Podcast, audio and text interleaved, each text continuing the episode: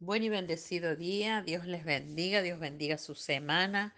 Vamos a comenzar esta semana, este día, entregándolo al Señor. Acompáñeme. Padre del cielo, te damos gracias por un día más de vida, te damos gracias por tu misericordia de cada día para nosotros. En el nombre glorioso de Jesús te pedimos que nos rodee tu amor y que seamos imitadores de Jesús. Amén. La palabra de hoy se encuentra en Efesios 5, verso 1 y 2, y dice así la palabra. Sed pues imitadores de Dios como hijos amados, y andad en amor como también Cristo nos amó y se entregó a sí mismo por nosotros, ofrenda y sacrificio a Dios en olor fragante. Titulé este devocional Dios es amor y amar es una obligación. Jesús nos llama a hacer del amor la marca registrada de nuestras vidas. Si en esta mañana nos tocara evaluar nuestra capacidad de amar, a la mayoría nos iría bien si la pregunta fuera general o abstracta, como amar a toda la humanidad. Pero si la respuesta es más particular, o si la pregunta es más particular, como si amamos a las personas de manera concreta y práctica, a las personas cercanas, las que nos rodean. Veamos para hacer esta evaluación, veamos algunas expresiones de amor que nos permitirán inferir nuestra capacidad de amar. ¿Tienes la capacidad de ser un gran oyente poniendo toda tu atención cuando te hablan otras personas?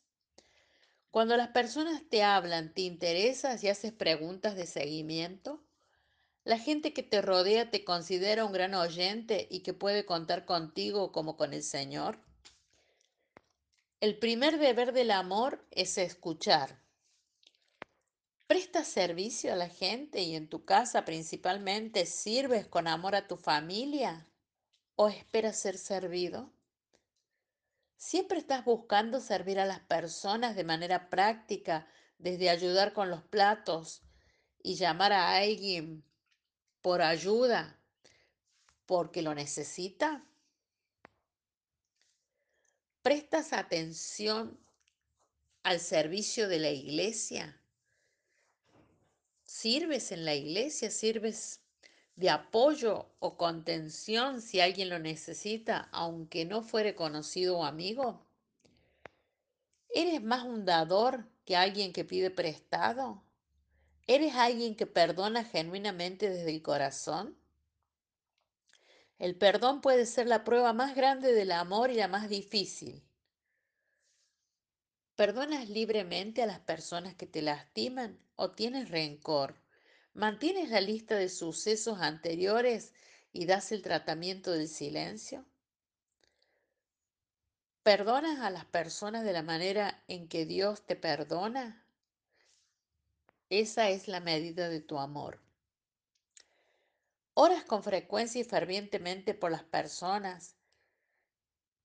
¿Haces oración por alguien especialmente que tiene una gran necesidad, podría ser la forma más poderosa en que puedas amarlos. Sin embargo, no se ve y tampoco se hace con frecuencia.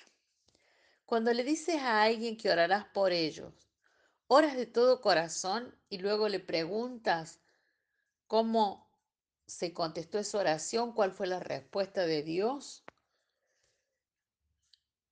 ¿Aceptas a las personas que son diferentes fácilmente?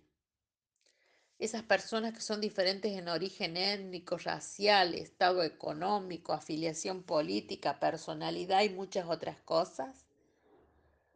¿Te deleitas en la gloriosa manera en que Dios nos ha hecho diferentes?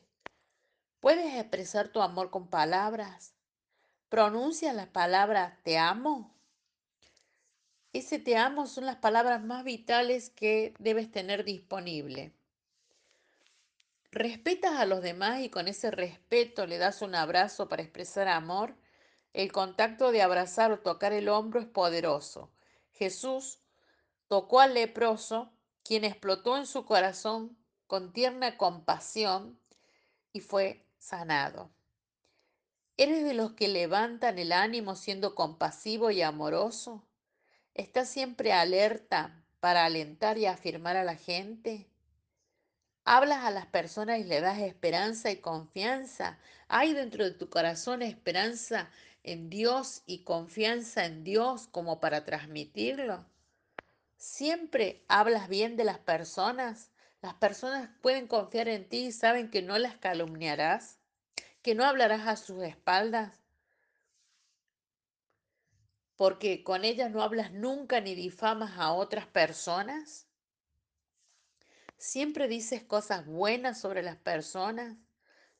La palabra en Romanos 12:15 dice llorar con los que lloran y regocijarse con los que se regocijan. Este, esta palabra es tan importante y nos da una reflexión muy importante sobre el amor. Ambos son cruciales, pero el segundo, regocijarse con alguien, es mucho más raro. Cuando alguien tiene un corazón roto, solo acércate y cuídalo. Cuando alguien tiene mucho éxito, entonces baila y canta.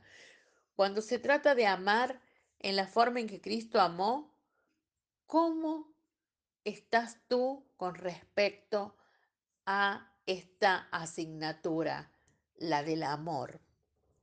¿Amas como Cristo amó? Es posible que tengas un éxito maravilloso en varias áreas, es posible que tengas carisma, pero no tendrá valor si fallas en lo que respecta al amor. Serás como metal que, se que resuena o címbalo que retiñe. Tratar de hacer de hacerlo es lo que más importa. Tratar de amar es lo más importante. Dios es amor, por lo que nuestra obligación es amar a todas las personas.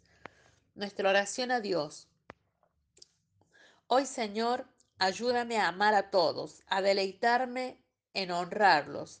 Ayúdame a ser humilde, gentil, paciente y a poder llevarme con otros en armonía. Haré lo que esté en mi poder para mantener la paz en mis relaciones. Bendeciré a aquellos que hablan negativamente y no devolveré mal cuando alguien haya sido desagradable o me haya ofendido en sus expresiones o en sus acciones. Dios, con tu ayuda no dejaré que las acciones de los demás dicten mi comportamiento.